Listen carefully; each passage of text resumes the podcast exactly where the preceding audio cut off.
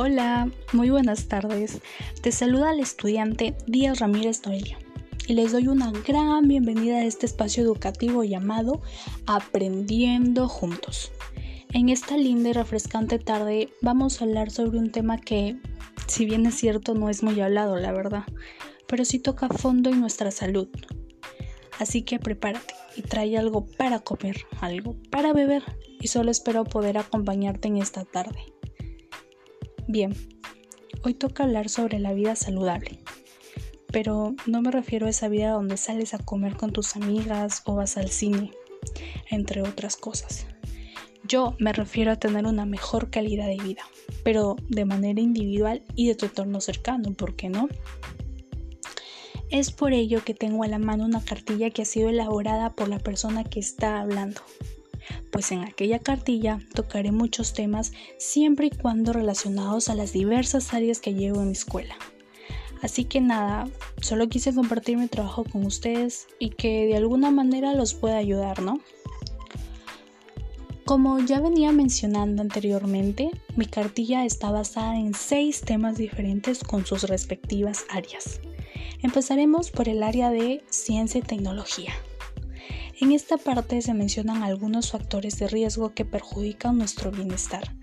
Entre ellos está el uso excesivo de la tecnología, el sedentarismo, mal estilo de vida, etc. Asimismo, asigné propuestas o posibles propuestas para enfrentar aquellos riesgos que nos van dañando de a pocos.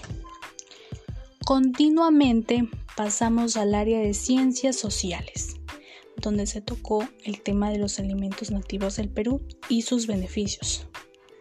Un alimento nativo de mi país es la rica lúcuma. Contiene complejo B y protege el sistema inmunológico. Además, en su estado natural es muy rica, así como en postres. En el área de matemática hice un breve y entendible ejemplo sobre las kilocalorías y cómo poder comer sano. Es por ello que a través de un pequeño problema se puede desarrollar el interrogante que se planteó al inicio de este.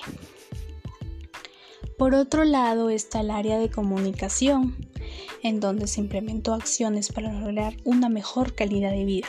Además, cada acción fue sustentada de manera correcta y con las palabras indicadas para que el lector lo pueda entender.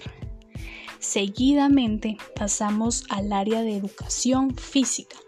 En esta parte simplemente coloqué un cuadro con recomendaciones desde mi punto de vista para poder realizar una correcta actividad física.